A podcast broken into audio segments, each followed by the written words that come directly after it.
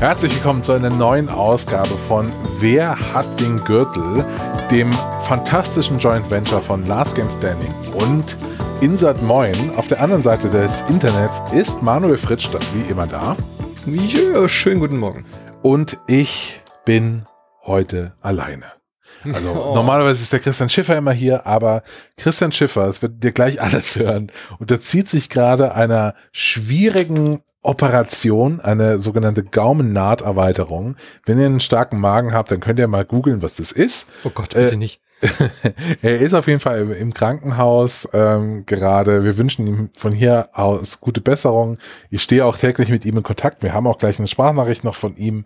Ihm geht's okay, aber das werdet ihr gleich selbst hören. Er ist nicht in der Lage, gerade wirklich einen Podcast aufzunehmen. Das hat äh, ihn aber nicht davon abgehalten, uns eine Sprachnachricht zu schicken. genau. Ähm, aber deswegen sind nur wir beide heute da. Und ja. wir haben einen neuen Monat. Es ist jetzt zwischen Oktober. Wir sprechen heute über die Spiele des Septembers und wir haben einen neuen Gürtelträger. Uhu. Auch wenig überraschend tatsächlich, obwohl es zwischendurch sehr eng wurde für diesen aktuellen neuen Champion. Aber äh, ihr beide hattet ja eigentlich schon im Gefühl, dass es eigentlich nur dieses eine Spiel werden kann. Ja, aber so tatsächlich, also mit 29 Prozent äh, hat sich der Microsoft Flight Simulator durchgesetzt mit zwei Stimmen Vorsprung. Zwei Stimmen haben den Unterschied gemacht. Soll noch einer sagen, Demokratie lohnt sich nicht.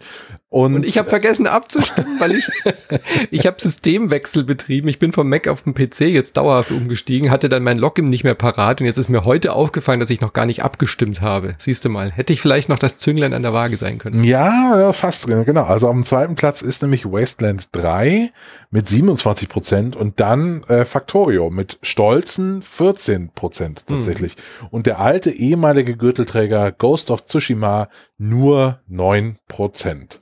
Ja. Mein äh, Tipp, Fall Guys dahinter gleich mit 7%. Spiritfarer freut mich voll, 7%. Das war ein so der, der Sieger der Herzen in diesem Monat. Und alle anderen Sachen dann weit abgeschlagen. Also auch keine einzige Stimme für die ganzen anderen Titel. Also wirklich nicht eine ja, so Troy oder solche Sachen, Serious Sam, alles null Stimmen gekriegt. Ähm, das ist aber auch immer durch dieses öffentliche Voting, glaube ich, gell? dass man, wenn man dann ein bisschen später dazukommt und man sieht, da ist irgendwie dein Lieblingsspiel hat null Prozent, ja. ich glaube, dann äh, sorgt es schon auch dafür, dass man dann nicht mehr dafür stimmt. Das ist wie bei den, ähm, also bei den, äh, in, äh, in der US-Politik, bei den Demokraten mhm. gibt's ja immer so dieses merkwürdige Wahlverfahren, dass dann so alle Kandidaten in so einer Turnhalle sich sammeln und dann müssen Leute sich in die Ecke stellen, wo die Kandidaten sind. Und dann, wenn du dann siehst, ja, dass da hinten einfach 50 Leute stehen und auf der anderen Seite stehen halt drei, dann ist der soziale Druck zu den 50 Leuten zu gehen, doch relativ hoch, weil du merkst, ach, das hat jetzt keinen, keinen Sinn mehr. Ja. Aber trotzdem sehr überraschend mit Wasteland 3. Äh, Schiffer wusste es natürlich immer, hat uns natürlich auch sofort eine Told You So ähm, Message im Forum hinterlassen, aber das, äh, ich bin gleichzeitig überrascht und aber dann irgendwie auch doch wieder nicht überrascht, weil Wasteland 3 halt schon sehr viele so alte Tugenden mitbringt, die gerade PC-affine Spieler und Spielerinnen ja sehr schätzen. Ich finde es auch ein sehr, sehr gutes Spiel, aber der Microsoft Flight Simulator als gar nicht wirklich richtiges Spiel im eigentlichen Sinne, sondern eher so als Simulation, als Hardcore-Simulation, als Technik-Vorzeigeobjekt. Äh, das hat mich dann doch überrascht, dass der so abhebt im wahrsten Sinne des Wortes. Das finde ich auch. Also das ist kein wirkliches Spiel. Es ist eher ein, ein viel zu teures und äh, hardwarehungriges, festplattenfressendes Hobby. Aber äh, mal gut. Aber ich bin sehr, sehr gespannt, ob sich der Flight Simulator gegen das heutige Kandidatenfeld durchsetzen kann, mhm. weil wir haben tatsächlich einige einige Dickschiffe hier wieder unterwegs und vor allen Dingen, ja, Manu ich hatten eben eine lange Diskussion, ob folgendes Dickschiff auch dabei sein darf und wir haben beschlossen, ja. Denn wir haben auch diese, äh, diesen Monat Mafia mit dabei. Also nicht nur Crusader Kings 3, Spelunky 2, Hades, äh, sondern Iron Harvest, sondern auch Mafia, die Definitive Edition. Und wir haben vorher diskutiert, ob dieses Spiel dabei sein darf, weil es immer die Frage ist, ist es ein Port oder ein Remaster? Äh, oder ist es schon ein Remake? Also ist wirklich die Schöpfungshöhe erreicht? Und wir sind bei Mafia da übereingekommen, ja, hier ist sehr, sehr viel neu, neue Fahrphysik, neues Waffensystem, ähm, die, die Kulisse bleibt dieselbe. Es hat auch noch sehr, sehr viele Probleme äh, vom ursprünglichen Mafia mit übernommen, aber hier ist so viel neu, das passt. Das ist gürtelwürdig. Und ja, ich bin froh, dass es dabei ist. Sehe ich auch so, aber wir wollen darüber natürlich auch nochmal die Community fragen. Nicht, dass mir dann wieder vorgeworfen wird, ich hätte ja irgendwie immer was gegen Remaster und Remakes ähm, einzuwenden. Also die Unter Unterscheidung ist tatsächlich, Mafia Definitive Edition ist ähnlich wie Final Fantasy VII ein klares Remake. Also es wurde sehr viel verändert. Es wurde von Grund auf, von komplett neu programmiert. Es ist ein komplett anderer Entwickler auch, der keine Assets von den alten Sachen übernommen hat. Bestes Beispiel, die Synchronspuren und die Originalsprecher sind alle gar nicht mehr mit dabei, sondern die Story wurde komplett neu aufgenommen, neues Motion Capture wurde betrieben, die Cutscenes wurden eben mit Motion Capture Schauspielern gemacht, entsprechend auch die Stimmen ähm, neu äh, besetzt und neu aufgenommen und Nebencharaktere bekommen zum Beispiel auch sehr viel ausführlicher Platz in diesem Spiel. Also Sarah, die Frau von Tommy, äh, lernt man sehr viel früher kennen, auch diese ganzen Mafia-Handlanger, die da mit dir mitfahren, die Paulie und Sam, die sind richtige Charaktere in diesem Spiel. Also das ist schon wirklich eine große Aufwertung. Und deswegen würde ich das jetzt gerne mal zur Diskussion stellen im Forum, ähm, dass wir Remakes in Zukunft erlauben, wenn sie so wie Mafia, Final Fantasy oder eben auch Zelda, das war tatsächlich ein äh, Fehler von mir damals, mea culpa, wenn das wirklich ein Remake ist mit neuen Mechaniken und nicht nur ein Grafik-Update, dass wir die in Zukunft auch ähm, die, wie sagen wir da, die, das Gürtelgewicht, das Kampfgewicht. Das Kampfgewicht Gewicht, ja, ja, genau. Ja. Oder? Und deswegen haben wir überlegt, wir machen einen Tag lang eine Abstimmung im Forum, wo wir das jetzt grundsätzlich mal entscheiden. Genau, also das heißt, wir würden jetzt kurz eine, eine kleine Pitstop-Abstimmung einführen, ob das okay ist für euch und dann machen wir einen Tag später, geht's dann wirklich an die, an die Pantoffeln hier. Aber bevor wir jetzt in diese Folge starten, wollen wir euch nicht vorenthalten, äh, wie Christian Schiffer klingt. ja, es tut mir leid. Er hat uns eine Sprachnachricht geschickt, äh, lässt viele Grüße da und da hören wir jetzt mal rein. Er sagt nicht nur was zum aktuellen Monat, zur letzten Folge, sondern auch zur kurzfristigen Zukunft von Last Game Standing. Hallo, liebe Fans von Wer hat den Gürtel? Hier ist Christian Schiffer. Und wie ihr hört, ist meine Artikulation nicht so kristallklar und deutlich, wie ihr es normalerweise gewöhnt seid. Und es liegt daran, dass ich morgen operiert werde. Ich muss mich einer sogenannten Gaumennahterweiterung unterziehen. Das heißt, mein Gaumen wird gespalten und dann mittels einer Apparatur, die mir bereits eingesetzt worden ist, dann auseinandergedehnt, weil mein Oberkiefer zu klein ist oder zu schmal, weshalb ich Probleme mit der Nasenatmung habe. Deswegen muss ich das leider machen. Es wird kein Weg dran vorbei. Und das wird mich wahrscheinlich jetzt auch noch ein paar Monate beschäftigen. Ja, äh, das ist der Grund, weshalb ich heute nicht dabei sein kann äh, bei Wer hat den Gürtel. Und das ist umso bedauerlicher, als dass heute mit Crusader Kings 3 ein Spiel zur Wahl steht, das ich diesen Monat sehr intensiv gespielt habe und sehr gerne gespielt habe. Also übrigens, by the way, falls es euch für euch da draußen so anhört, als würde ich hier Speichelfäden durch die Gegend katapultieren, das hört sich nicht nur so an, das ist auch so und ich muss hier regelmäßig meinen Bildschirm von Speichelresten befreien. Zurück zu Crusader Kings 3. Crusader Kings 3 ist ein fantastisches Spiel und es ist äh, mindestens, oder es ist nicht ganz so komplex und gut, finde ich auch, wie Crusader Kings 2, wenn man 835.000 DLCs installiert hat, aber es ist sehr viel besser lesbarer und es ist sehr viel besser zugänglich und ich glaube, es ist der Beginn von etwas Großem.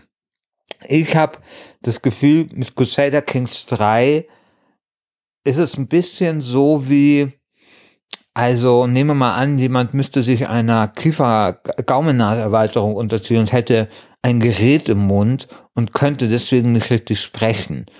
Aber irgendwann wird ihm das Gerät entfernt und plötzlich ist seine Aussprache kristallklar, klarer als vorher. So wie bei Schauspielern, die mit einem äh, Korken im Mund sprechen trainieren. Und so ist das, glaube ich, mit Crusader Kings 3. Es hat diesen ganzen Ballast verloren und unter dieser Schale erstrahlt plötzlich ein Spiel, das von den Fesseln ähm, befreit worden ist. Und deswegen ist es, finde ich, ein unglaublich gutes Spiel. Ähm, ich verstehe nicht die Wertungen der GameStar, ich verstehe nicht die Game äh, Wertung von 4Players, die haben gleich beide 83 gegeben. Es ist für mich mindestens eine 88 mit dem Potenzial in den nächsten Jahren eine 94 zu erreichen. Und ähm, ich finde es tatsächlich äh, ganz, ganz großartig, wenn ich morgen nach dieser Operation aus dem Koma aufwache äh, Blut aus meiner Nase läuft, ähm, ich ein geschwollenes Gesicht habe, werde, wird meine erste Handlung sein, meinen Laptop aufzuklappen, Crusader Kings dran einzuschmeißen, anzuschmeißen, meine Zeit damit zu verbringen, Asturien äh, zu alter Größe zurückzuführen. Asturien, da kommt ja meine Mutter her, ähm, und ich glaube ja wirklich, dass kaum ein Spiel mehr getan hat für die Bekanntheit oder kaum ein Kulturprodukt für die Bekanntheit von Asturien, diese wunderschöne, grüne, wilde Region im Norden Spaniens, als Crusader Kings 2 und jetzt auch vor allem Crusader Kings 3. Also Leute, ich äh, wünsche euch alles Gute. Es kann sein, dass der Gürtel, äh, das Last Game Standing vielleicht ähm, nächste Woche oder in den nächsten zwei oder drei Wochen vielleicht sogar nicht stattfinden kann, einfach weil äh, ich meinen Mund nicht öffnen kann, werde können. Aber danach kehren wir dann zur alter Stärke zurück. Versprochen, wir hatten es jetzt einfach ein bisschen, wir hatten jetzt ein bisschen Pech. Ähm, das war nicht absehbar, diese OP noch vor sechs Wochen. Der Christian war im Urlaub, aber sobald äh, ich wieder sprechen kann, äh, wird es selbstverständlich mit Last Game Standing weitergehen. Ähm, genau. Alles Gute, bis dann, euer Christian. Genau. Also das war Christian Schiffer. Er hat gerade was zu Last Game Standing gesagt. Wie ihr hört, wirklich Podcasten ist mit dem gerade nicht, aber ich habe eine andere Idee. Äh, nämlich jetzt gehört der Feed ja mehr oder weniger einfach nur mir. So, mir persönlich.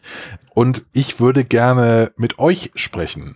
Äh, und ich, ich habe eine, eine Idee, und zwar würde ich gerne mit Forenmitgliedern und HörerInnen über ihre Lieblingsspiele sprechen und kleine Interviews führen.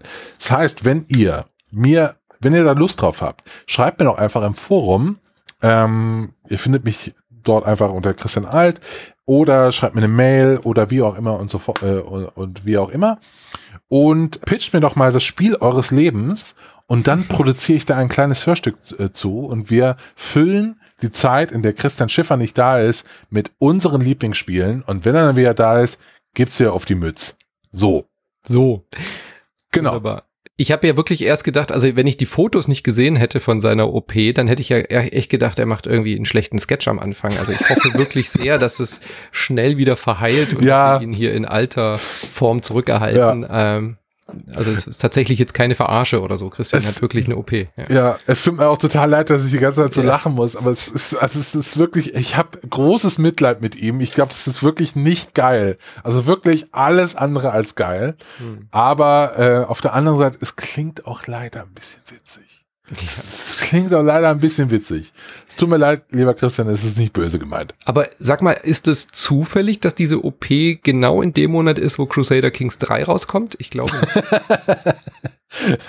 Also Christian hat mir gestern noch geschrieben, dass er gerade nichts anderes macht, als Crusader Kings zu spielen.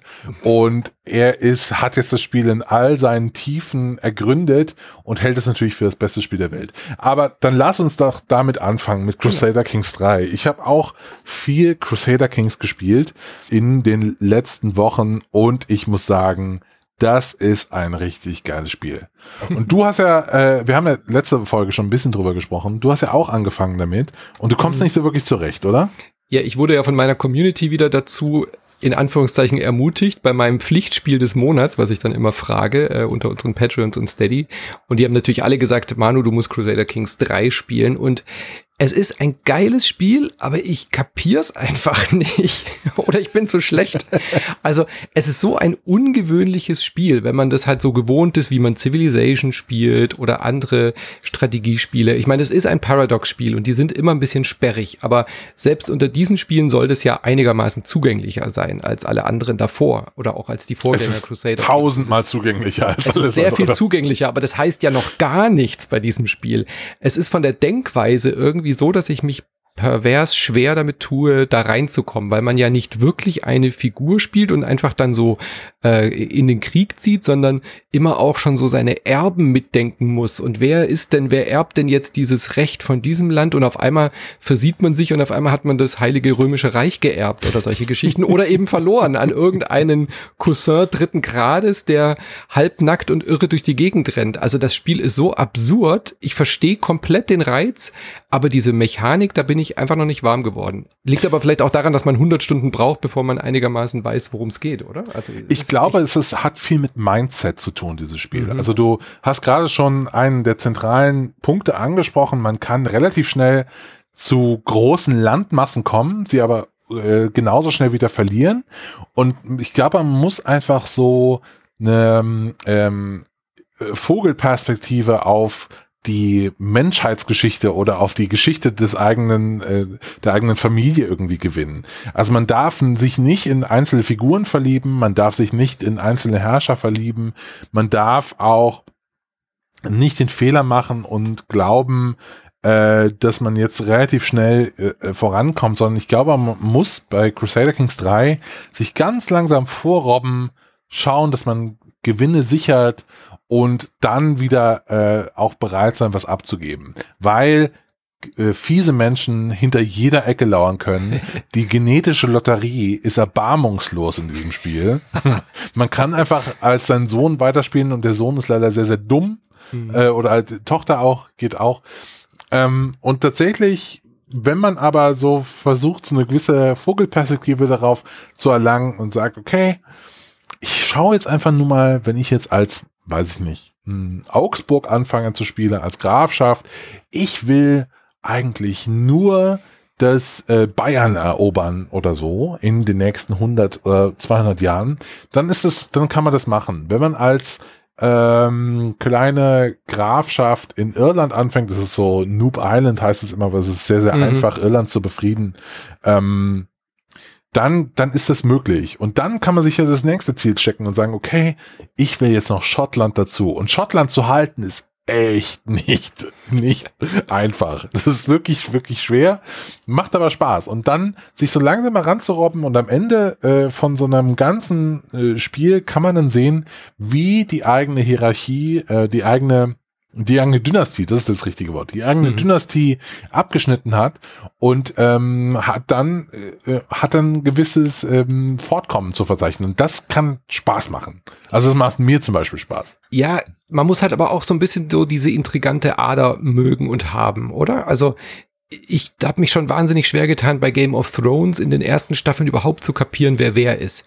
Und wenn man damit Probleme hat, so wie ich, mit Namen und Verwandtschaftsverhältnissen, dann ist man bei Crusader Kings am Anfang total überfordert, finde ich. Also äh, diese ganzen Namen und diese ganzen Personen und, wer ist jetzt die Frau von wem und wer ist der Schwager und ah, das ist der Erbe. Also bringt's mir was, wenn ich jetzt diesen König meuchle und mit dem darf ich es mir nicht verscherzen, weil da und da und da muss man auch noch auf die Religionen achten und auf einmal, man kann ja auch nicht einfach Krieg führen. Man muss ja immer irgendwie einen Grund haben, ja, brauchst um Krieg einen Casus Belli, genau. Ja, und der Casus Belli kann dann halt zum Beispiel einfach sein, ja, der hat die falsche Religion. Das kennt man ja. So, okay, das habe ich noch verstanden. Aber jetzt irgendwelche Erbschaftsrechte, da kommt irgend so ein Hansel in meinen Hof und den stelle ich dann an, weil der hat irgendwie von Verwandtschaft dritten Grades Erbrecht an diesem Land. Und dann kann ich Kriegs führen. Und in diese Denke bin ich so überhaupt nicht reingekommen.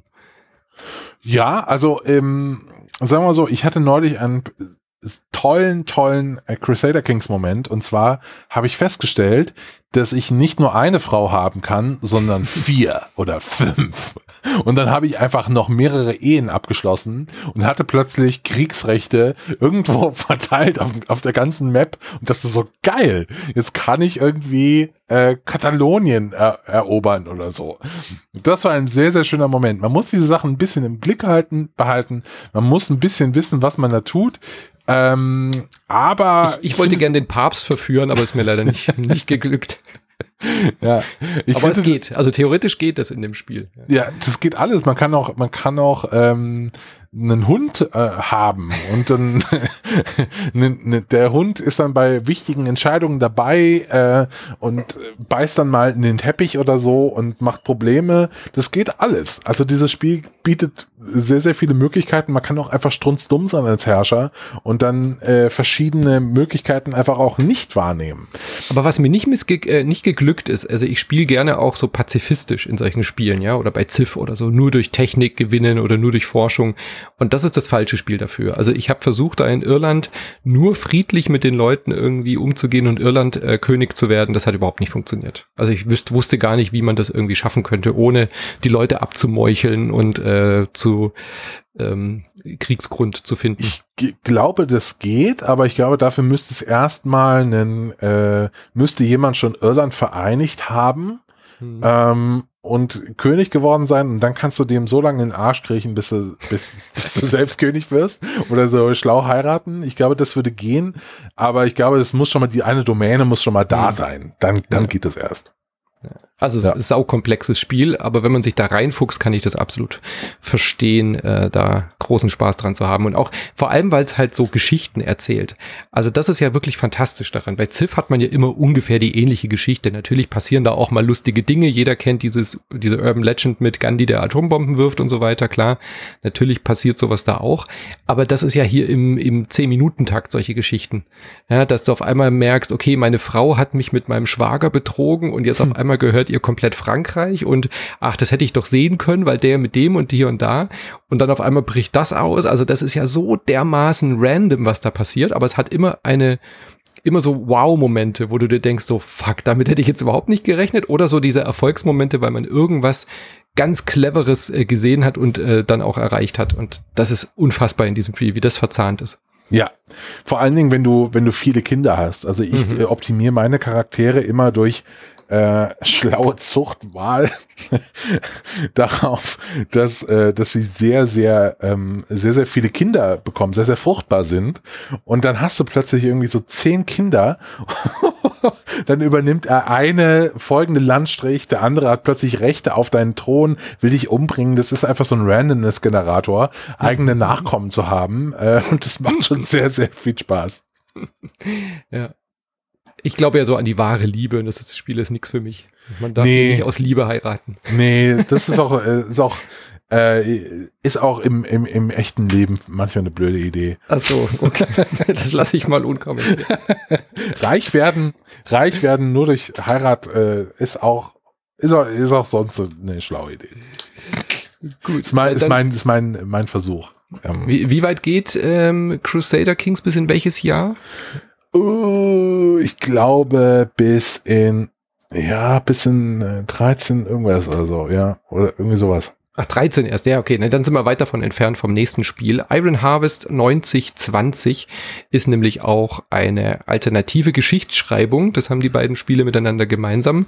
Man spielt in den Folgejahren von 1920. Der Erste Weltkrieg hat aber komplett anders stattgefunden, nämlich Mechs waren geplant. Also es gab Steampunk-Mechs in diesem Universum, ähm, ist aber in Europa, also wir spielen in Europa und äh, diese Steampunk-Mechs wurden dann aber statt des Krieges eben eingesetzt für die Landwirtschaft und so weiter. Und in diesem Paralleluniversen spielt Iron Harvest dann damit, dass eben diese Kriegsparteien ähm, ja, wieder im Konflikt miteinander stehen und das dann wieder ausbricht oder diese, dieser schwelende, diese schwelende Bedrohung.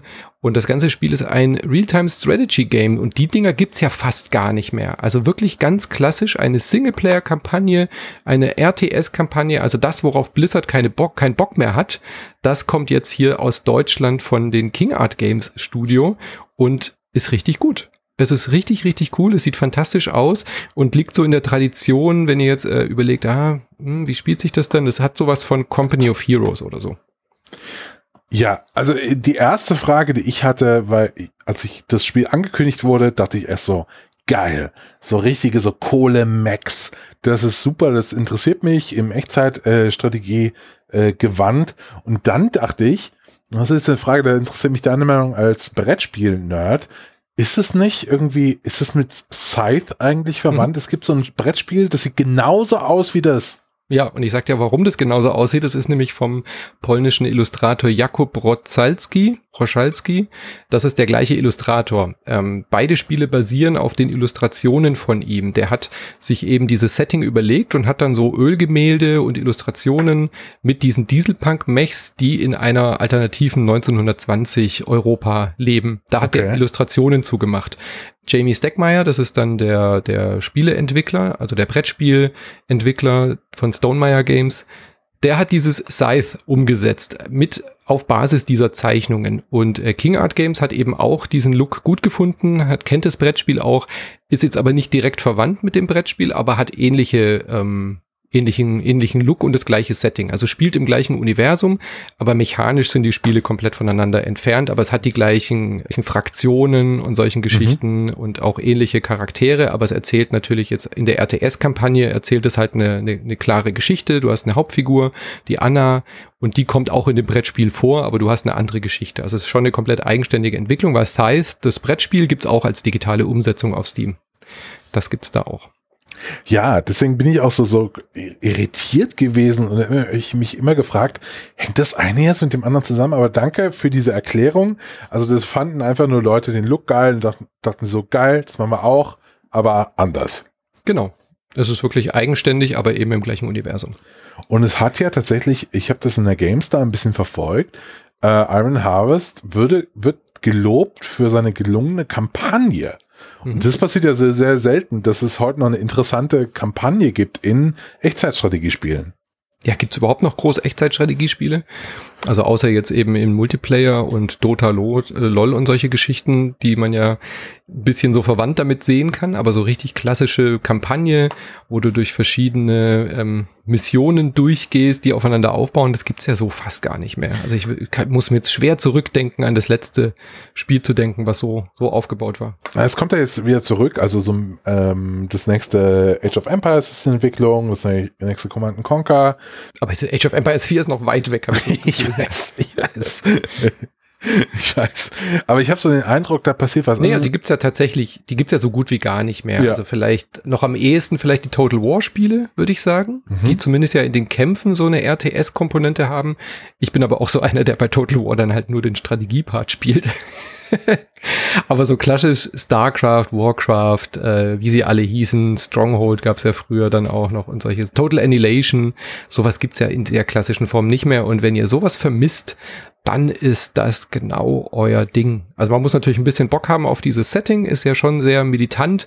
Man spielt halt die Sachsen, so eine ähm, Sowjet-Einheit und Polen, glaube ich, genau. Mhm. Und die aufeinander zu treffen zu lassen, dann mit diesen coolen Mech-Einheiten. Also ich find's fantastisch. Ich bin jetzt noch nicht sehr, sehr weit in der Kampagne, ich bin noch nicht durch, aber das, was ich bis jetzt gesehen habe, ähm, macht mir schon sehr viel Laune.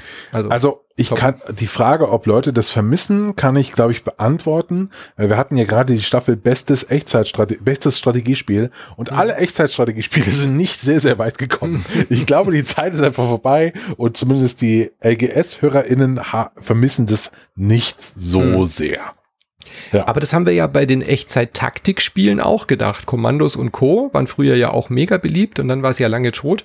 Und dann kam Mimimi mit Desperados jetzt wieder und da davor natürlich mit Shadow Tactics und hat es ja wiederbelebt. Und jetzt gibt's wieder ein paar Vertreter. Nächsten Monat kommt auch wieder ein Echtzeit-Taktikspiel. Also von daher, vielleicht äh, schafft's jetzt King Art auch, dieses Genre wiederzubeleben. Wer weiß. Ja, ähm, also ich wünsche mir auch tatsächlich ein neues Command, also ist ja auch in der Entwicklung, ein neues Hm. Command Conquer und ein neues Age of Empires. Da würde ich mich schon sehr, sehr drauf freuen. Auch ein neues World Warcraft wäre ich nicht abgeneigt. Vielleicht Ja. schafft Iron Harvest es ja, die Strömung zu drehen. Turning the Tide, äh, sehr, sehr schlecht übersetzt. äh, Also Command Conquer kommt, glaube ich, nicht zurück. Das eine hatte ich mal gespielt in dieser Beta-Phase, das haben sie ja eingestellt. Ähm, ist jetzt ein Free-to-Play-Ding geworden, Mobile, aber Age 4 könnte tatsächlich wieder quasi den Weg ebnen. Das denke ich auch. Also wenn Age 4 richtig gut funktioniert, dann wird es da auch wieder Nachahmer geben. Dune! Ich will zum Kinofilm von Dune ein neues Dune. ach, das wird niemals passieren. Das wär wird das nicht gut. passieren. Ein neues Dune 2 für Dune. Das hat mich ja sehr geprägt. Also ich glaube, selten hat mich ein Spiel so geprägt wie das alte Dune 2. Das wird höchstens passieren, wenn jetzt Microsoft auch noch EA kauft und aus irgendeinem Grund da ein alter Dune-Fan am, am, am Rechner sitzt und sagt, geil, kommen die paar Millionen, lass mal ein neues Dune raus. Naja, aber so zum Kinofilm könnte das Mm. passieren. Aber der kommt schon zu früh. Das wäre dann schon, dann wüssten wir es schon. Na gut. Genau. Lass doch mal über das Spiel reden, über das wir eben schon geredet haben, weil Ja. äh, Mafia Definite, Definitive Edition habe ich tatsächlich viel gespielt und als du eben gesagt hast, ja, die haben ja auch die neuen Sprecher und so, wollte ich eigentlich schon reingrätschen, habe mir dann aber gedacht, nee, das hebe ich mir jetzt auf für, wenn wir über Mafia sprechen, nämlich ich finde viele der neuen Sprecher ganz furchtbar. Hast du Also- auf Deutsch gespielt? Ich habe es auf Englisch gespielt. Also, ja, warum findest du das furchtbar? Ah, Ich also so am äh, im alten, Ma also pass auf. Ich habe ich hab das neu gespielt und da kommt, äh, fängt es ja an mit dieser Szene, in der Tommy und dieser komische äh, irische Cop in so einer Mhm. in so einem Café abhängen und dann erzählt er seine ganze Geschichte. Und dann macht dieser irische Cop seinen, seinen Mund auf und redet so ganz furchtbar. Und ich dachte so, nein, das gibt's jetzt nicht. Wie furchtbar ist das denn? So, das ist ja ganz, ganz schlimm im Vergleich zu früher. Ich finde auch Pauli ganz schlimm, also diese Nebenfigur. Und dann bin ich zu YouTube gegangen, habe mir angeschaut, wie die früher gesprochen haben, in der festen Überzeugung, dass das früher tausendmal besser war. Hab mir es dann angehört und dachte so, scheiße. Es ist zwar furchtbar, aber früher war ja viel, viel schlimmer. Mhm. War dann Ja. sehr enttäuscht und habe dann mit äh, leicht verschämt dann doch weitergespielt. Dachte, ja, okay. Nein, ich finde die sehr gut. Ich meine, das muss natürlich so sein. Natürlich muss äh, Pauli so ein bisschen wie halt der, der, das Klischee-Abziehbildchen äh, klingen, wie man es halt aus Sopranos, Der Pate und Scarface und so kennt. Also der braucht natürlich diesen starken italienischen Dialekt und dieses leicht quäkige in der Stimme. Boah. Aber die deutsche Synchro ist halt damals auch echt furchtbar gewesen. Ich habe es ähnlich wie du gemacht. Ähm, man hat das Spiel ja sehr viel besser in Erinnerung gehabt, als es damals wirklich aussah und vor allem, wie die sich bewegt haben und wie die Sprecher waren.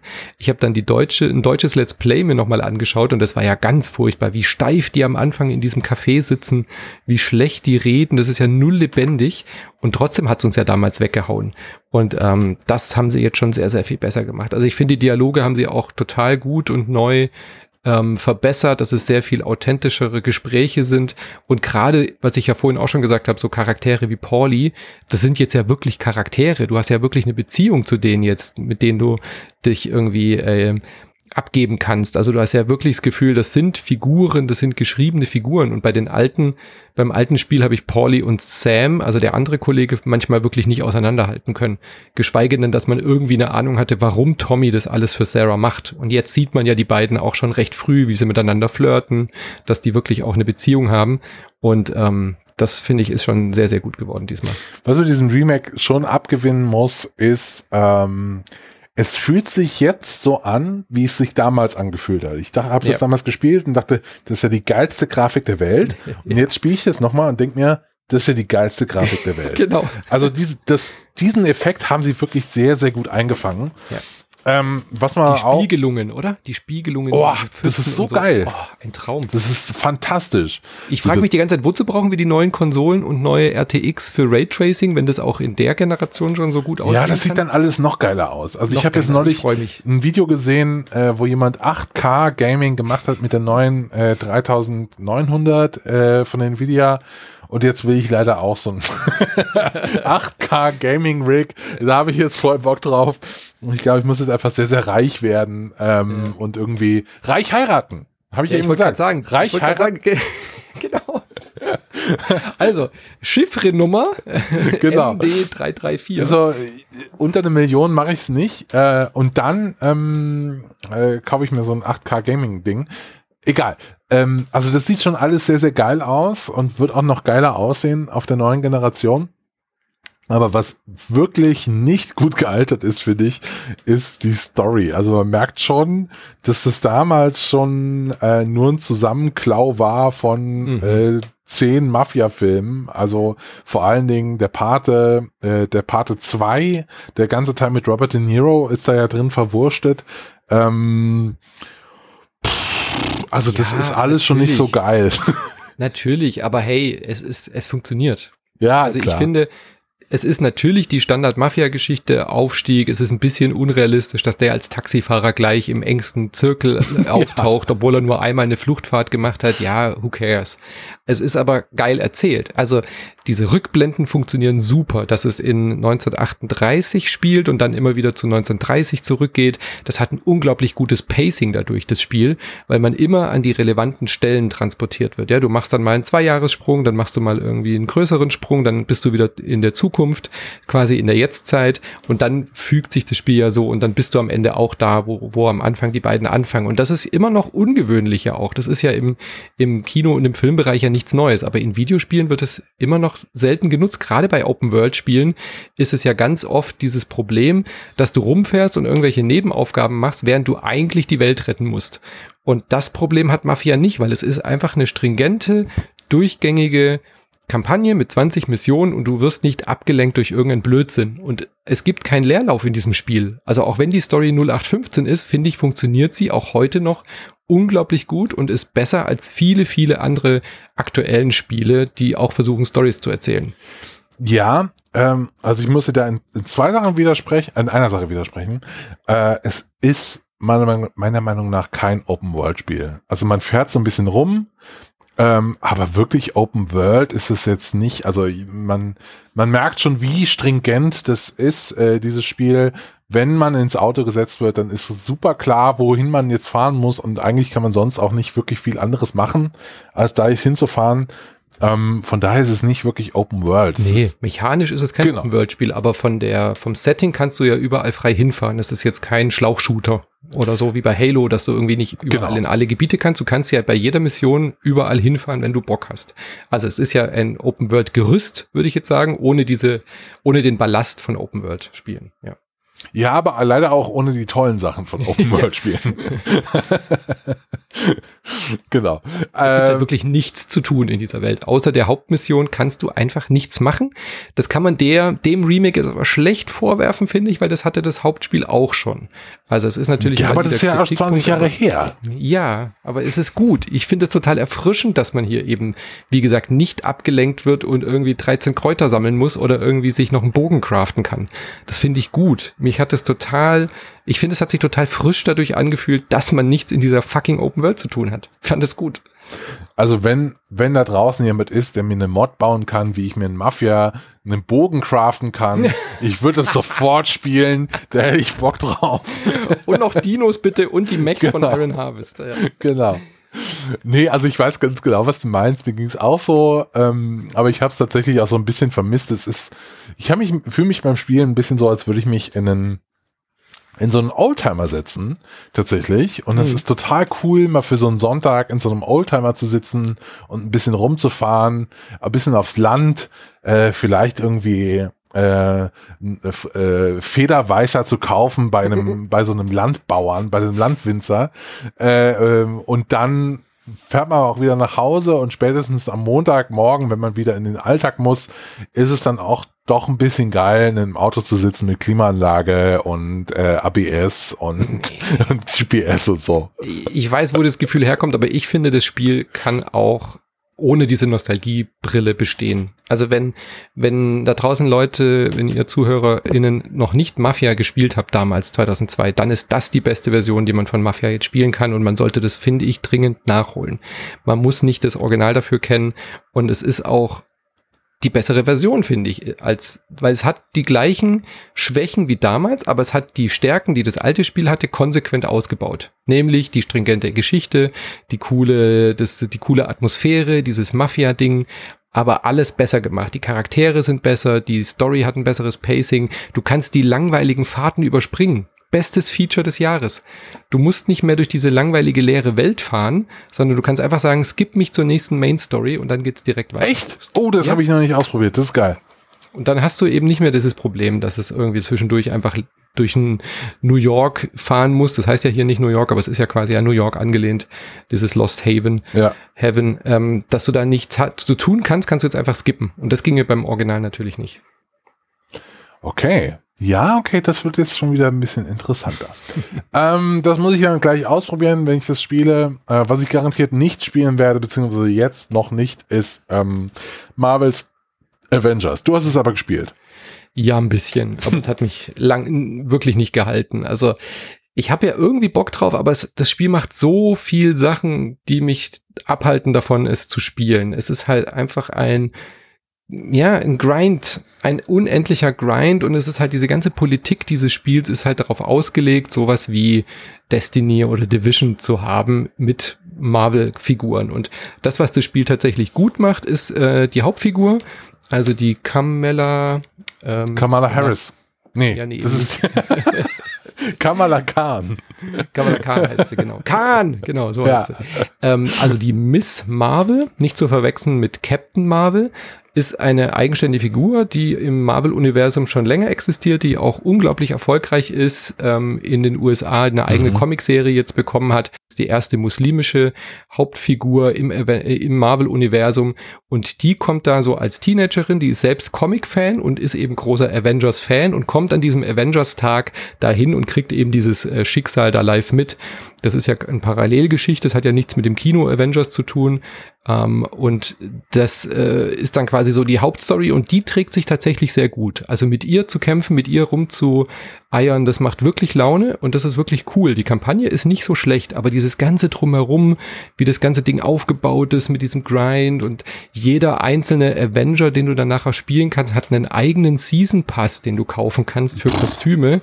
Und äh, das, das ist halt einfach so abschreckend. Aber so als äh, kooperativer Brawler, wenn man großer Comic-Fan ist, dann kommt man da eigentlich fast nicht drum rum und die haben es wahrscheinlich eh auch schon alle und spielen's und freuen sich halt, dass dann irgendwie Kostüme aus den 30ern. Ja, du kannst dann halt irgendwie, wenn du großer Hulk-Fan bist, kaufst du dir halt irgendwelche Sonderkostüme, die halt nur in dieser einen Sonderausgabe der in der New York Times abgedruckte Comic mit diesem einen äh, Special-Kostüm also es ist schon mit sehr viel Liebe und Herzblut für Comic-Fans, aber wirklich eher für die, die wirklich auch die Marvel-Comics verfolgen. Und es ist kein Spiel, was jetzt die Leute wie mich anspricht, die jetzt eher so durchs MCU, also durch die Kinofilme irgendwie Bezug zu den Avengers haben. Das muss man halt so ein bisschen wissen. Ja, vor allen Dingen, weil die, ähm, das merkt man auch, wenn man sich nur mal ein paar Bilder ansieht. Iron Man sieht nicht aus wie Robert Downey Jr. Nee, so gar nicht. Captain America ist nicht Chris Evans ähm, und Thor ist auch nicht äh, hier der ähm, Hemsworth. Ähm, also nicht mal Ähnlichkeit. Die haben nicht mal versucht, die nachzubauen, was ja eigentlich auch eine ganz gute Entscheidung ist, dass man es gleich kapiert. Das sind nicht die Hollywood äh, Avengers, ja. Ja, also vor allen Dingen, ich glaube, es ist auch gut, ähm, dass es nicht gemacht haben. Damals, als das Spiel angekündigt wurde, ich glaube, war auf der E3 vor zwei Jahren, kam gerade der größte Kinofilm der Erde mhm. raus. Äh, nämlich der neue Till Schweiger in, in Infinity Honig. War. Achso. Ähm, und äh, man hat diese Bilder von diesen Figuren, äh, von diesen Charakteren so äh, auf der Netzhaut noch gehabt ja. als Nachbild. Und dann hast du diese Menschen gesehen, die einfach null aussehen wie das, was du im Kopf hast von diesen Figuren und hast direkt abgelehnt. Also zumindest ging es mir so. Das ist auch jetzt noch so. Ich krieg das auch nicht hin in diesem Spiel. Also ich find's auch immer noch irritierend. Auch wenn man das ein paar Stündchen gespielt hat, ist es einfach extrem irritierend, wenn dann der Tor ins Bild kommt und du zuckst erstmal, wer soll das denn sein? Ach so, Tor. So, also ich, das geht einfach nicht. Der Einzige, der halt aussieht, ist der Hulk. Bei dem geht's. Ja, klar. ist ja logisch. Aber ganz, ganz äh, schlimm auch Black Widow. Kriege ich überhaupt nicht gebacken. Und dann passen die Stimmen nicht zusammen und so. Also, hm schwierig. Das ist, glaube ich, das größte Problem auch. Sie hätten das Spiel passend zum Release des Kinofilms rausbringen müssen, dann wäre das ein Mörderhit gewesen. Problem ist halt auch, das Spiel sieht so veraltet aus. Also gerade wenn man jetzt sowas wie Mafia Definitive Edition sieht und man erlebt noch, was für eine Grafikpower in den alten Konsolen oder in dem aktuellen, äh, in der aktuellen Generation noch drin steckt und dann kommt sowas wie Avengers um die Ecke, was halt echt, echt altbacken aussieht. Das macht dann auch keinen Spaß. Hm.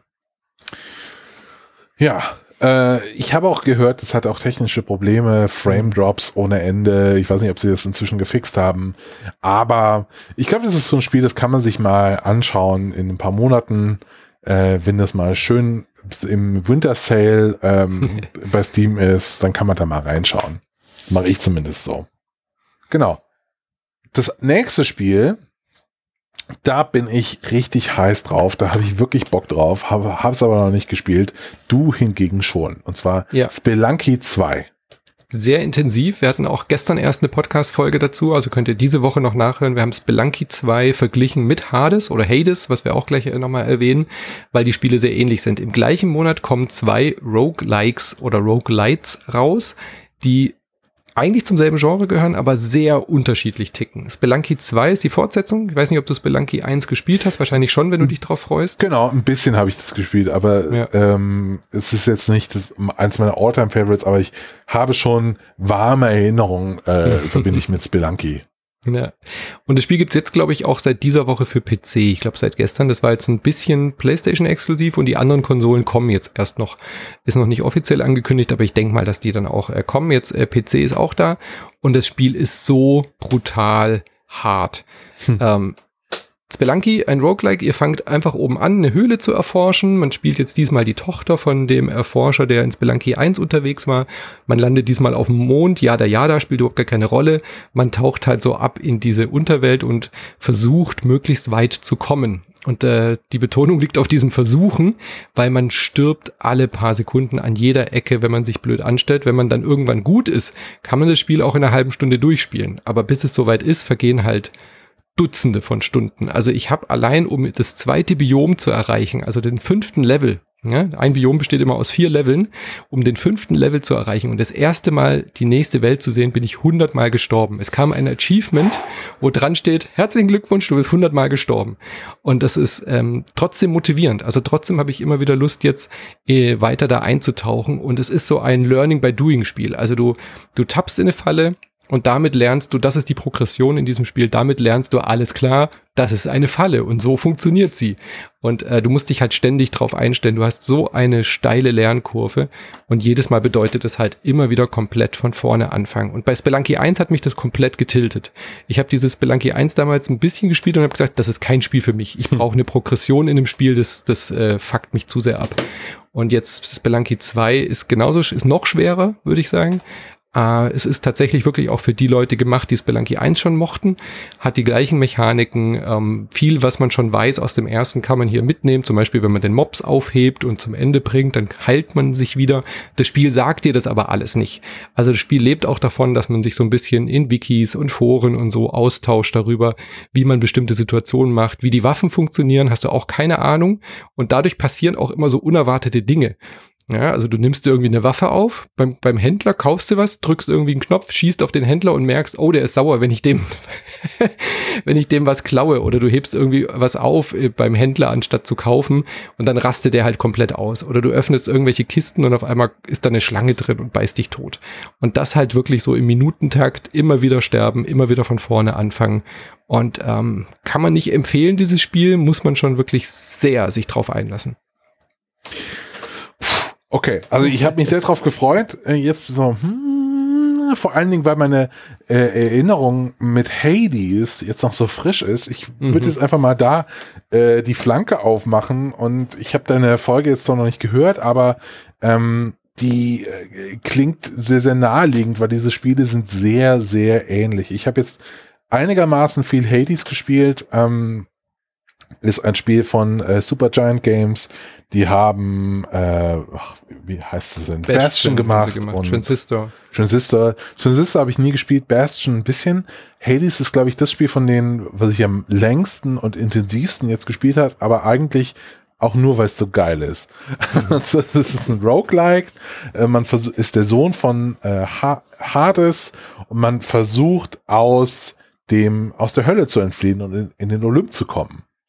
Ähm, und das klingt jetzt relativ unspektakulär, aber dieses Spiel ist so liebevoll gemacht. Mhm. Was ich am krassesten finde, das ist wirklich auf einer Liste von Features wahrscheinlich Punkt 300 oder so von Top-Features dieses Spiels, weshalb man dieses Spiel spielen muss. Aber für mich persönlich ist es ganz weit oben, weil ich erahnen kann, wie viel Arbeit da drin steckt. Wenn man so einen Run macht in Hades, ist jedes Mal der Dialog ein neuer. Ja.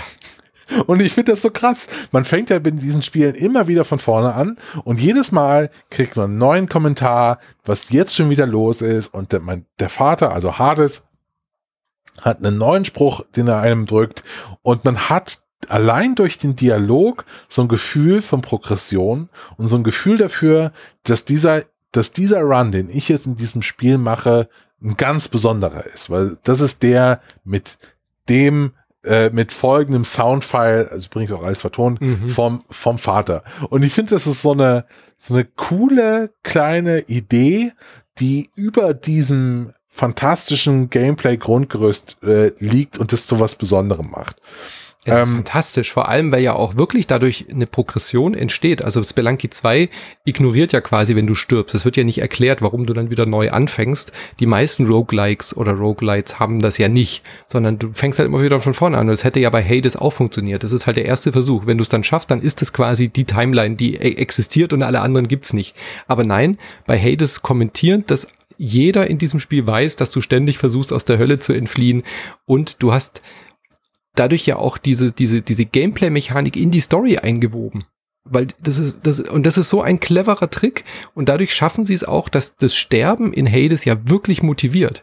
Weil du immer wieder denkst, fuck, jetzt bin ich zwar gestorben, habe das und das nicht geschafft, aber cool, jetzt freue ich mich auf diese kleine Zwischensequenz und ah, ich habe ja das und das eingesammelt, jetzt kann ich mir ja wieder was freischalten. Denn anders als bei Spelunky kannst du ja wirklich hier auch besser werden. Also dein Charakter kann sich entwickeln, du kannst sogar einen Architekten in Auftrag geben, der dir irgendwie Heilungs-Items in den Dungeons hinterlässt. Das ist toll. Das ist das Spiel toll. wird auch ein bisschen einfacher und die Waffen. Du hast dann eben auch äh, Sachen, Schlüssel, mit denen du neue Waffen freischalten kannst und dadurch hat man immer wieder Bock, neu loszurennen, weil man denkt, okay, ein Schlüssel brauche ich noch, dann kann ich mir die neue Waffe freischalten. Dann ist, schaust du auf die Uhr, es ist schon halb drei. Naja, aber die neue Waffe muss ich jetzt schon auch ausprobieren. Das geht ja nicht. Und zack, ist wieder eine Stunde vorbei und du denkst dir, oh cool, jetzt habe ich das geschafft. Ja, jetzt, jetzt kann ich auch nicht aufhören. Und das ist unfassbar motivierend. Also Hades ist fantastisch. Und vor allen Dingen ist es ja auch so das Gemeine, ähm, man denkt in diesen Spielen ja äh, oft in so man denkt in diesen Spielen ja auch immer in so äh, Bedingungen wie, okay, ich mache jetzt noch einen Durchlauf. Einen Durchlauf. Aber dadurch, dass man besser wird, dauern diese Durchläufe ja, immer länger. Und so, ja, okay, aber ich kann jetzt nicht aufhören. So, ich höre dann auf, wenn ich gestorben bin. Und leider wird man ja besser und es dauert viel, viel länger, bis man stirbt und umso motivierender ist es. Also es ist ein wirklich fantastisches Spiel, war lange, äh, ich hab's, äh, ich hab's schon länger tatsächlich, äh, war eins der frühen Epic-exklusiven Spiele, war, Mhm, weiß ich noch, da war, waren damals alle sauer, dass es so ein Early Access Ding im Epic Store ist. Ist jetzt raus äh, in allen Stores, glaube ich. Ähm, Mhm. Und wirklich für mich eine, eine der Entdeckungen ähm, in, in diesem Jahr. Also so Ja. fantastisches Spiel. Ja, auch wenn man noch nie was mit Roguelikes zu tun hatte, das ist das Spiel, mit dem ihr euch das Genre mal anschauen könnt oder müsst. Also Spelunky auf gar keinen Fall. Das ist wirklich nur zu empfehlen für Leute, die das Genre schon mögen und kennen und leidungs äh, leidensfähig sind. Aber Hades ist so verzeihlich, ähm, man kann sich sogar das Spiel auch noch leichter stellen. Also Spelunky hat auch keine Accessibility-Features, um es leichter zu machen, wird auch nicht leichter. Und Hades hat auch noch mal in den Optionen sogar, dass man sagen kann, ja, ich möchte mich auf die Story konzentrieren, mach's mir doch ein bisschen leichter. Man kann sich aber auch sogar ein bisschen Ticken schwerer machen, wenn man möchte. Also wirklich sehr, sehr, sehr, sehr cool.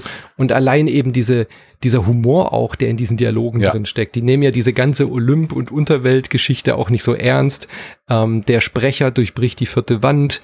Also das auch, was Bastion auch schon so ausgezeichnet hat, dieses unglaublich tolle Sounddesign, die Musik von Darren Korb und diese Stimmen und diese Dialoge. Großartig.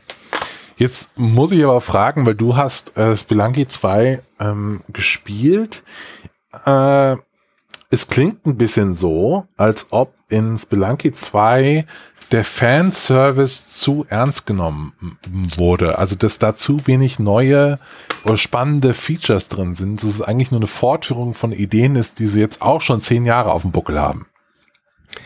Spelunky 2 könnte man fast schon als, Re als modernes Remake oder so bezeichnen, würde ich sagen. Okay. Also eine, ausge eine ausgebaute Version von Spelunky 1. Es ist nicht so viel anders. Die Grundsachen, die Spelunky 1 hat, sind alle auch drin. Das erste Biom sieht auch sehr viel ähnlicher aus, aber dann gibt's halt sehr viel mehr Zeug. Also es sieht erstmal grafisch voll überarbeitet aus. Das jetzt richtig aus so, so flüssige Lava-Effekte und solche Geschichten, die richtig dann so reinschwappt, wenn du irgendwie eine Kiste kaputt machst und so. Es gibt wahnsinnig mehr viel Abwechslung. Also du hast halt sehr viel mehr zu entdecken. Es gibt neue Waffen, es gibt neue äh, Händler, es gibt neue, neue Sachen. Du kannst jetzt irgendwie auch auf Tieren reiten. Ich weiß gar nicht, ob das im ersten auch ging. Du kannst so Truthähne fangen und kannst dich dann entscheiden, bringst du den Truthahn zum Händler zurück, dann gibt er dir einen Schlüssel, wenn du alle Truthähne des Levels fängst. Du kannst aber auch Bomben auf die Truthähne schmeißen, dann werden sie zu Schnitzeln, also halt zu, zu Turkey braten, zu Roast. Und dann kannst du halt den, den Braten essen, um, den, um dich zu heilen. Wenn dich der Händler dabei aber sieht, wenn du das in seiner Nähe machst, dann geht er halt los mit seiner Pumpgun und jagt dich. Aber jetzt kannst du ja das miteinander kombinieren. Das heißt, du erledigst erst den Händler, kriegst den Schlüssel und die Truhe und kannst dann die Truthähne noch äh, grillen. ja, also es hat halt sehr viel mehr so diese, diese Sachen, die man ähm, erforschen und entdecken kann. Ist einfach ein größeres, ausgebauteres Spelunky. Okay. Ähm, ich bin total gespannt, wie dieser, dieser Kampf ausgeht in, im Forum. Hades versus äh, Spelunky 2. Ich habe so eine Ahnung, ich habe so eine, so, so ein bisschen, so ein bisschen spüre ich, welche Richtung es gehen könnte. Also ich habe zumindest eine starke Tendenz. Aber äh, da bin ich sehr gespannt diesen Monat. Jetzt sind hier noch zwei Titel drin. Ähm, wir haben ja immer hier so eine Liste und dann schaue ich mir die an und manchmal habe ich weiß ich aber nicht, um was es geht, was das jetzt eigentlich ist. Und das nächste Spiel ist eines von diesen Spielen. Hot ja, die beiden nächsten. Die beiden genau, nächsten die beiden sogar. Nächsten. Genau. Das ist so ähnlich wie bei Spelunky und Hades. Äh, die haben wir auch bei uns bei Insert Moin in eine Folge gepackt, weil das sind beides Rennspiele, die eine Drift-Mechanik in den Vordergrund rücken und diese so ein bisschen neu denken oder, oder ähm, anders verpacken. Also ganz ähnlich wie Spelunky versus Hades sind das zwei Spiele, die man eigentlich auch in einem Aufwasch erzählen kann. Hotshot Racing ist eher so das Virtual Racing, Sega Racing von früher kennst du, hat auch so eine äh, Low-Poly-Polygon-Grafik ähm, und hat auch so ein Arcade-Gameplay. Also du rast mit, mit, mit Schlitten irgendwie, also nicht mit Schlitten, sondern mit Autos natürlich, irgendwie durch wunderschöne Landschaften, hast dann auch mal einen Dino-Park, durch den du irgendwie grind, äh, slidest oder hast dann irgendwie einen alten Flugzeughänger. Also hat wirklich sehr viel Charme von diesem alten Retro-Rennspielen aber nicht so alt wie Outrun. Also du steuerst nicht die Strecke und hast so das Auto in der Mitte, sondern du hast richtig auch eine richtige Fahrphysik, also ein modernes Rennspiel, aber eben im Look der alten Sega-Rennspiele. Und ähm, das macht sehr viel Spaß, ist richtig lustig, so ein schönes, kleines, arcadiges Rennspiel für zwischendurch, hast drei verschiedene Schwierigkeitsgrade und ähm, sehr motivierend. Und Inertial Drift setzt nochmal einen komplett anderen Schwerpunkt. Es ist ein quasi ein neues Denken, wie man driftet. Also bei den klassischen Rennspielen wie Hotshot Racing und Co. versuchst du ja dann immer einen Drift zu provozieren, indem du halt in der Kurve vom Gas gehst und dann wieder, wenn das Auto so ein bisschen hinten ausbricht, eben wieder Gas zu geben, um dann so diesen Drift-Moment zu erwischen. Und Inertial Drift sieht aus wie so ein Manga oder so ein Anime, besser gesagt. Also wie so ein Rennspiel-Anime. Ich glaube, das heißt sogar Inertial D oder so. Gibt's glaube ich, so ein Anime sogar. Und ähm, sieht sich selbst als Dual-Stick-Rennspiel. Das heißt, du kannst einfach mit dem rechten Analogstick einfach bestimmen, wie stark du driftest. Du musst dafür das Heck nicht ausbrechen lassen, sondern du fährst ganz normal um die Kurve und mit dem rechten Analogstick sorgst du parallel dafür, dass das Auto driftet. Als hättest du so einen Schieberegler, wie stark du jetzt driften willst. Und da ist das ganze Spiel drauf ausgelegt, eben so eine ganz neue Rennmechanik irgendwie reinzukriegen. Mich hat's nicht so richtig abgeholt, ich find's aber unglaublich spannend. Also wenn man mal was Neues in diesem Renngenre irgendwie ausprobieren will, dann ist es ähm, recht interessant oder auch zu empfehlen, weil es halt sich ganz anders anfühlt als alle anderen Rennspiele, die ich dieses Jahr gespielt habe. Spannend. Ich bin bei Rennspielen ähm, irgendwie, äh, da bin ich nicht der Richtige für. Ähm, ich bin sehr, sehr schlecht tatsächlich in Rennspielen, aber ähm, Driften finde ich geil. So, Driften finde ich richtig gut, gutes Feature, macht immer Bock und ich glaube, wenn ich mir eins davon anschauen wollen würde, welches sollte mhm. ich mir anschauen? Äh, Hotshot Racing. Okay. Für dich. Ja, auf jeden Fall ist eher dein Ding. Also das ist auch ein Rennspiel für Leute, die keine Rennspiele mögen. Und es also sieht so, aus wie Lego. So, ja, ja, werf noch eine Münze ein und äh, dreh noch eine Runde. Das ist so knackig, äh, schön, gut zu steuern für zwischendurch. Und in Inertial D muss man eher sich so ein bisschen drauf einlassen. Also man muss sich halt auf diese ungewöhnliche Mechanik ähm, voll voll konzentrieren. Das braucht auch ein bisschen und noch so, noch so ein paar Rennen ist es dann aber wirklich auch knifflig, weil dann die, die Straßen auch enger werden und man muss halt sehr perfekt dann auch fahren können. Also das ist eher so eine, so eine Challenge, so eine Herausforderung.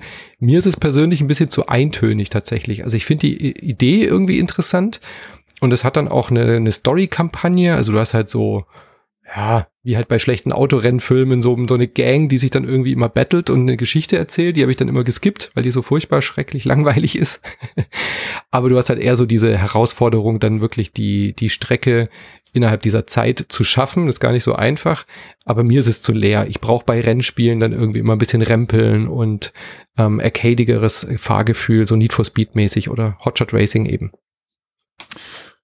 Cool. Ähm, ja, also schaue schau ich mir mal an, äh, wenn das mal im Game Pass ist oder so, so einer von diesen Fällen. Aber da bin ich, da können wir auch dasselbe machen, was wir eben gemacht haben, äh, und zwar schauen, wie die Community das findet.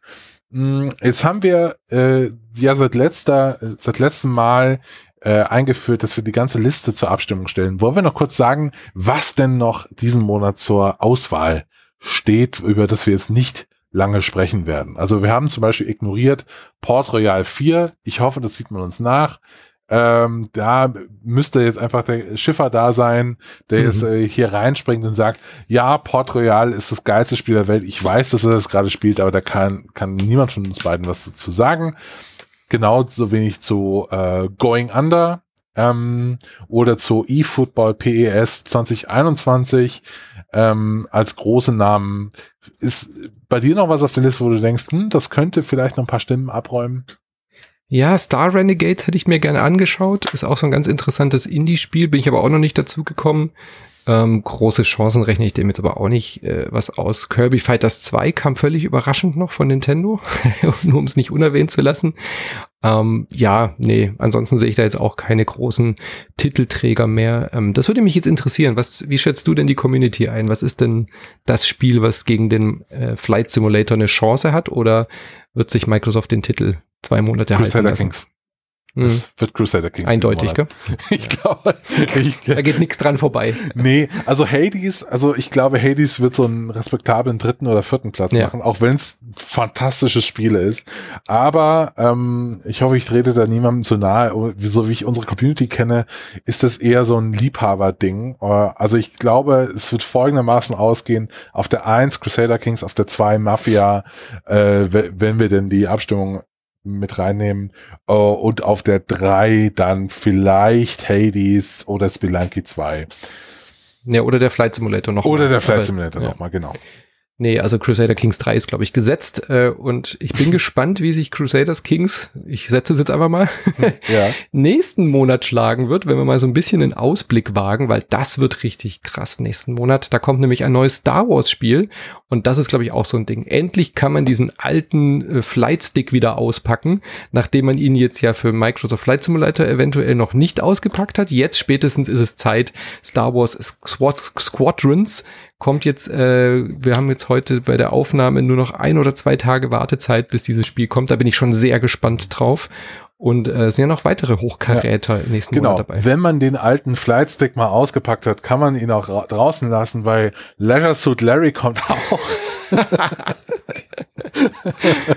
das neue Larry kommt raus.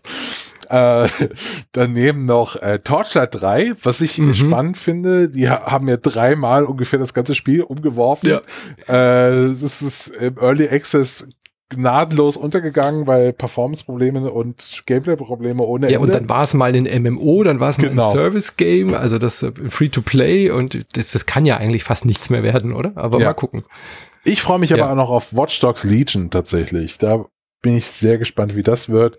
Vor allen Mhm. Dingen im Monat, bevor Cyberpunk rauskommt, ähm, bin ich sehr gespannt. Wird höchste drauf. Zeit, dass die da noch was reinkriegen. Aber das hat tatsächlich auch einen interessanten neuen Ansatz, was diese Open-World-Geschichte angeht. Also gerade im Vergleich zu Mafia wird es wahrscheinlich das komplette Gegenteil, weil du ja wirklich jede Figur irgendwie spielen und all, allen möglichen Blödsinn machen kannst. Also da bin ich gespannt, ob sie da wirklich eine, ja, dieses Open-World-Spiel nochmal neu denken können. Und wenn man es eher ein bisschen klassischer haben will, dann Crash Bandicoot 4, It's About Time, sieht auch tatsächlich sehr witzig aus. Also so ein ganz klassischer 3D-Plattformer wie früher. 20 Jahre her seit Crash Bandicoot 3, oder? Das ist echt krass. Über 20 Jahre mussten wir jetzt auf eine Fortsetzung warten. Also die Ist nicht dein die Frage, Genre. wer ist wir in dem Fall? Also Insert Moin ist heiß auf dieses Spiel. ja, das, das, das freut mich. Ich, Also ich sag mal so, Last Game Standing ist eher lauwarm bei, bei Crash Bandicoot. Ich höre Schiffer gerade. Wer ist dieser Crash? Das ist mir viel zu lang, der Name. Kann sich Ja, keine also- Sau merken. Genau, da ist er, da ist er schon dreimal raus. Äh, Ja. Aber ich, ich hoffe, beim nächsten Mal ist Christian Schiffer wieder dabei. Da Mhm. kann er uns hoffentlich was erzählen zu The Dark Pictures Anthology Little Hope. der Name, sehr, den übt sehr er jetzt bitte. Sehr, sehr langer Spieletitel. Das Partisans 1941 ist übrigens das, was ich meinte. Das wird auch so ein Echtzeit-Taktikspiel. Ah, okay. Wie Desperados, ja. Und Mario Kart Live müssen wir auch noch mal diskutieren, ob das überhaupt ähm, relevant ist für den Gürtel. Das ist ja gar kein klassisches Spiel, sondern das ist eigentlich ein Spielzeug. Hast du diesen Trailer gesehen? Das sieht so geil aus, ey. Abartig, oder? Boah, Wo man diese ferngesteuerten Autos mit Webcam fährt und auf der Switch dann sieht, wie das Auto, das ferngesteuerte Mario Kart Auto durch das Wohnzimmer fährt. Ja. Das, da bin Also- ich gespannt drauf, ob das Also da, floppt da bin oder- ich sehr gespannt drauf, aber ich würde sagen, wenn der Flight Simulator dabei ist, darf das Gegenteil von Flight Simulator auch dabei sein. Ja, das stimmt natürlich. Gut. Mm, Mano, ich freue mich total auf die äh, nächste Folge. Ich hoffe, Christian Schiffer ist wieder dabei. Äh, falls nicht, äh, finden wir wahrscheinlich einen hochkarätigen Ersatz. Ähm, ansonsten will ich unsere HörerInnen noch darauf hinweisen, dass es einen fantastischen Podcast gibt, der äh, da Insert Moin heißt. Die Menschen arbeiten für euch und äh, berichten über all die Spiele, über die wir heute gesprochen haben. Ähm, es gibt dazu eine Folge, äh, Manu hat es eben schon angekündigt, zu all diesen Sachen. Äh, und er hat ungefähr zehnmal mehr, nee, nicht zehnmal mehr, 25 mal mehr Content als wir. äh, und da kann man wirklich, das ist wirklich ein unterstützenswertes Projekt, das man gerne unterstützen sollte. Genau. Genau, und alle Insert Moin-Hörer, ihr geht natürlich auch ins Forum bei forum.lastgamestanding.de. Wir haben ja auch bei uns im Discord einen Kanal, bei dem wir über diese Folgen äh, sprechen, aber zum Abstimmen müsst ihr natürlich in das Forum gehen. Einmal stimmt ihr bitte dafür ab, ob wir Remakes zulassen und dann wählt ihr euer Spiel, damit wir im nächsten Monat auch wieder dann einen Champion küren können. Genau. Ähm, das war's mit dieser Ausgabe von Wer hat den Gürtel? Ich hoffe, es hat euch Spaß gemacht. Und dann hören wir uns im nächsten Mal wieder. Bis zum nächsten Mal und Grüße an Christian.